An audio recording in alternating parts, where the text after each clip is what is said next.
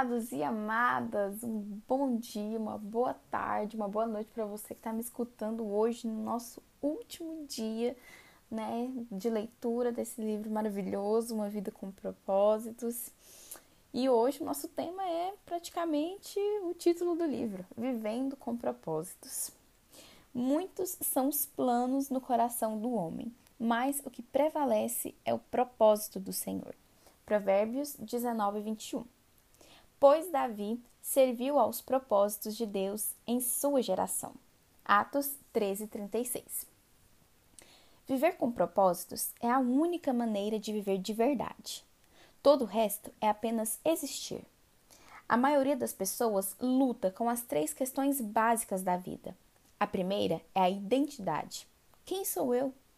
A segunda é a importância. Significo alguma coisa? A terceira é o impacto. Qual o meu lugar na vida? As respostas a todas as três perguntas são encontradas nas cinco, nos cinco propósitos que Deus tem para você.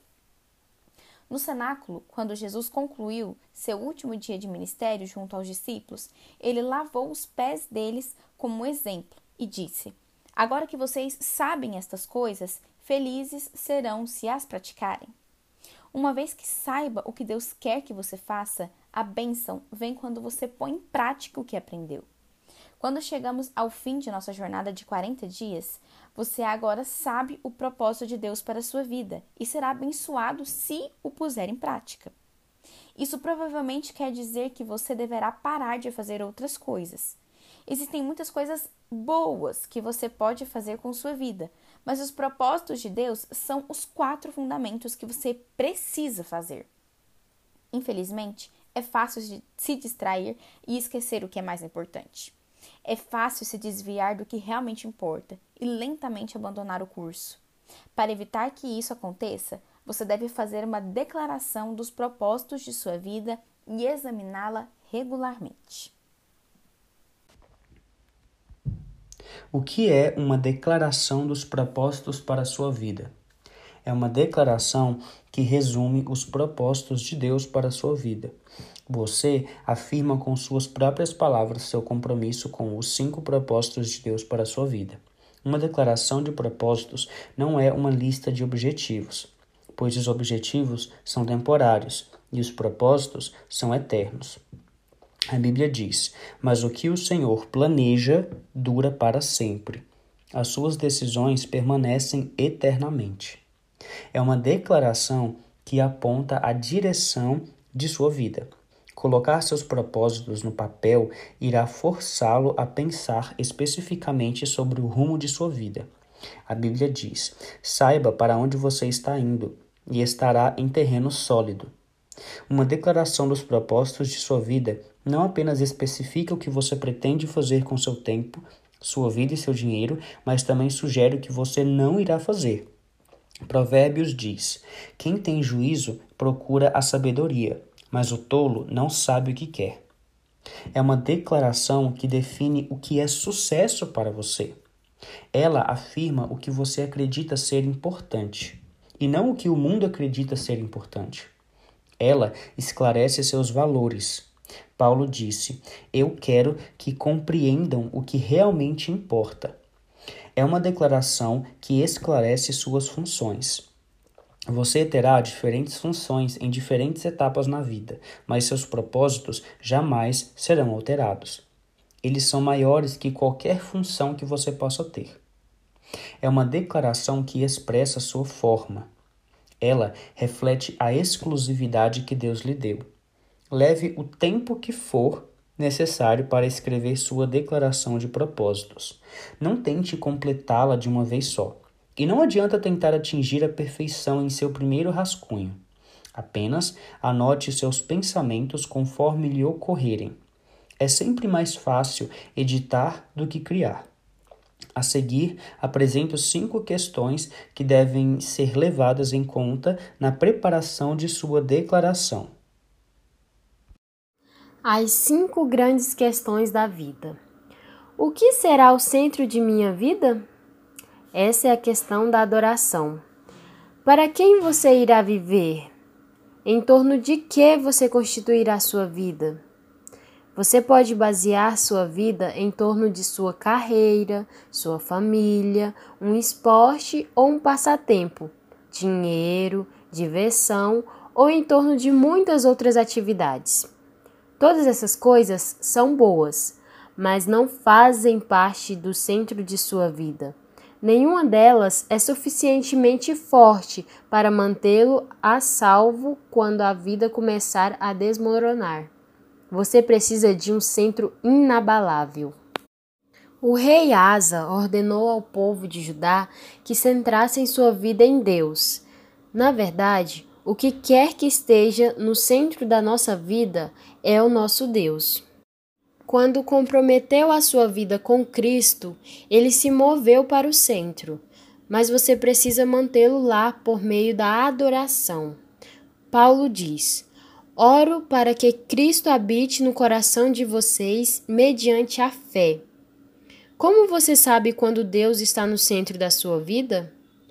Quando Deus está no centro de sua vida, você adora. Quando não está, você fica preocupado. A ansiedade é a luz de advertência que indica que Deus foi empurrado para o lado. Você voltará a ter paz no instante em que o colocar de volta ao centro. A Bíblia diz: a consciência da plenitude de Deus dará paz a vocês. É maravilhoso quando Cristo desfaz a preocupação que está no centro de sua vida. Uma pequena reflexão. Quando Deus está no centro de sua vida, você adora. Quando não está, você fica preocupado. Continuando. Qual será o caráter de minha vida? Essa é a questão do discipulado. Que tipo de pessoa você será? Deus está muito mais interessado em quem você é do que no que você faz. Lembre-se, você irá levar seu caráter para a eternidade, mas não sua carreira.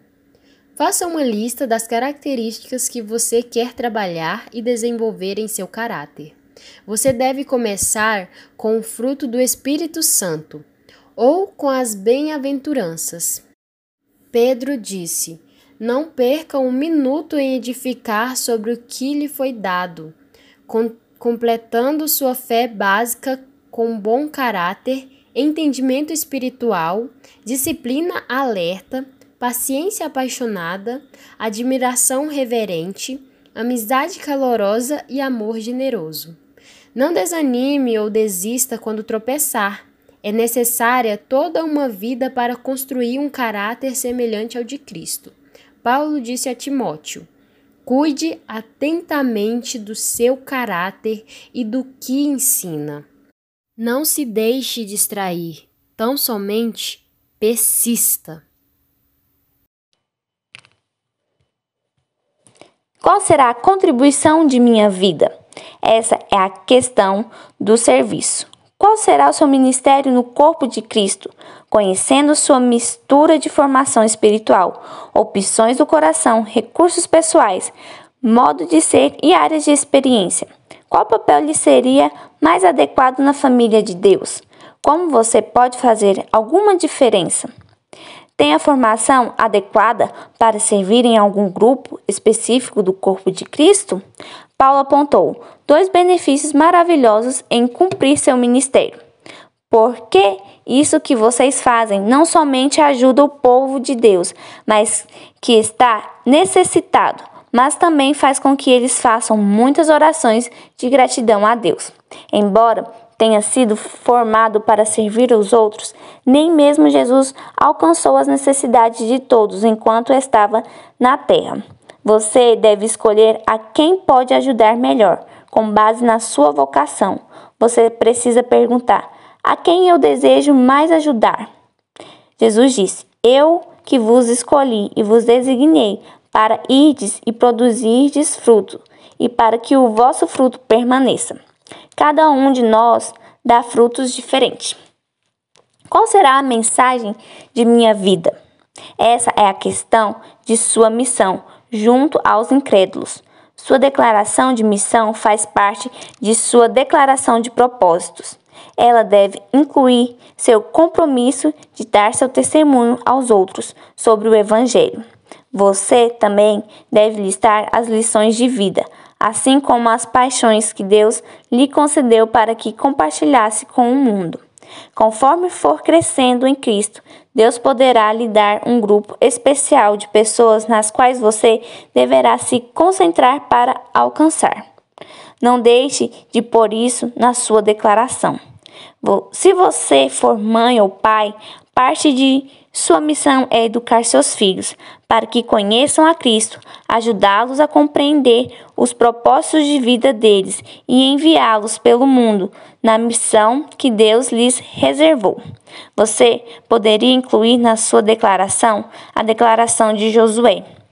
Mas eu e minha família serviremos ao Senhor. É óbvio que nossa vida deve reforçar e confirmar a mensagem que passamos.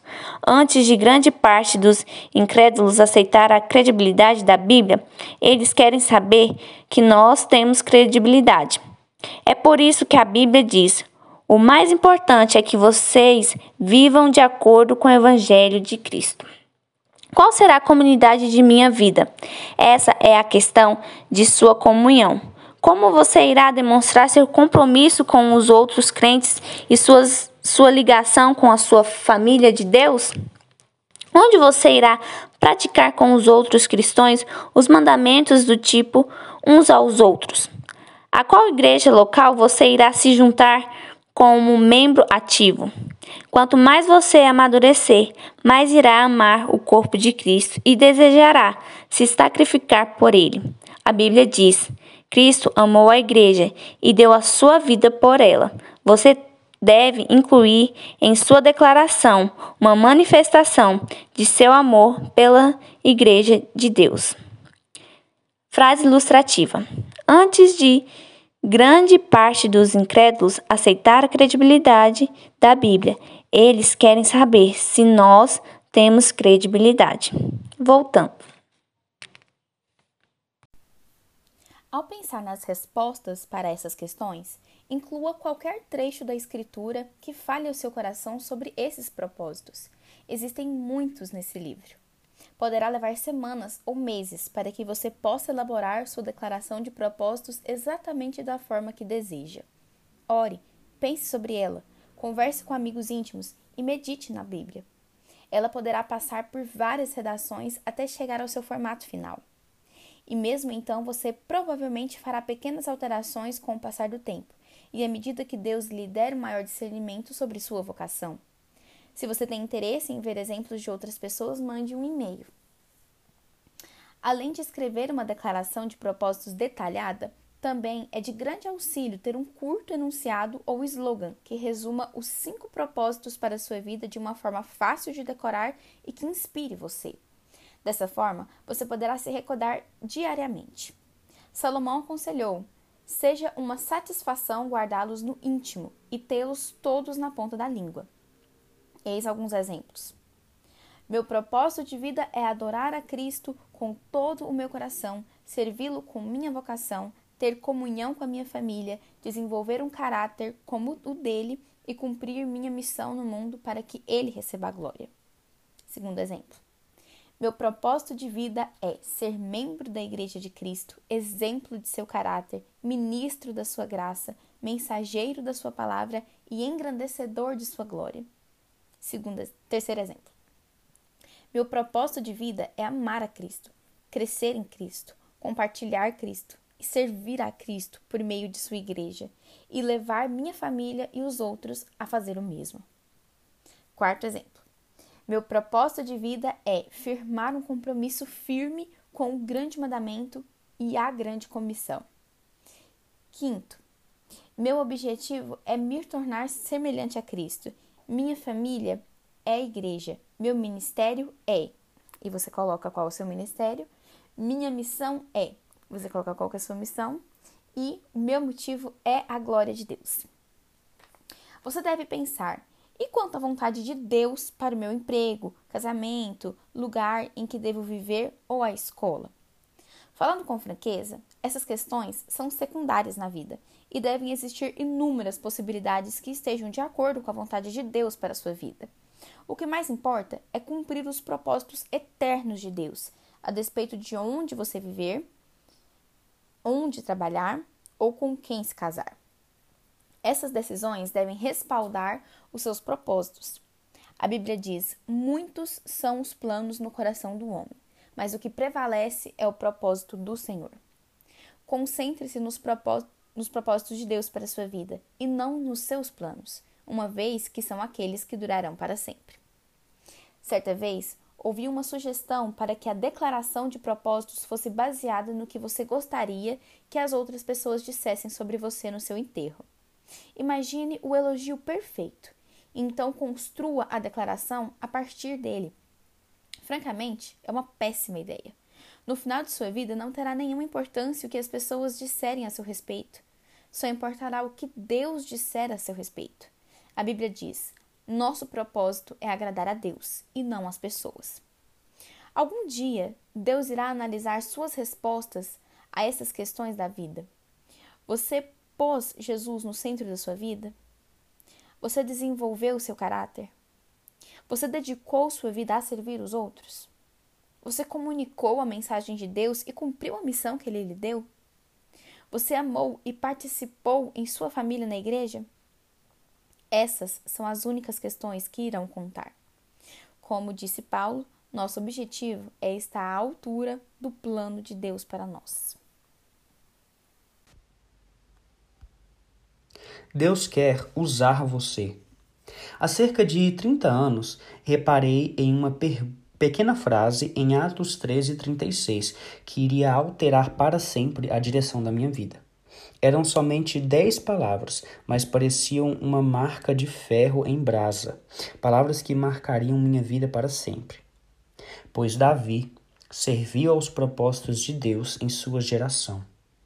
Mais uma vez, pois Davi serviu aos propósitos de Deus em sua geração.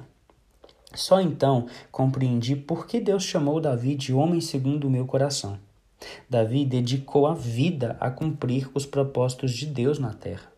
Não existe maior epitáfio que essa declaração. Imagine isso esculpido na sua lápide, que você serviu aos propósitos de Deus na sua geração. Oro para que as pessoas possam dizer isso sobre mim quando eu morrer. Também oro para que as pessoas possam dizer isso de você. Foi por isso que escrevi este livro para você. Essa frase é a descrição definitiva de uma vida bem vivida. Você faz o que é eterno e atemporal, os propósitos de Deus, a maneira contemporânea e atual na sua geração. Uma vida com propósitos trata exatamente disso.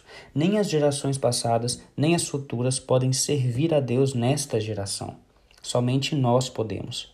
Tal qual Esther, Deus o criou para um momento como esse. Deus ainda procura pessoas que possam ser usadas.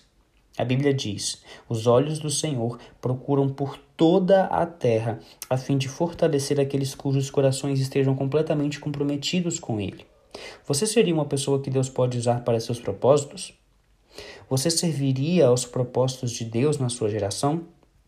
Paulo teve uma vida dirigida por propósitos.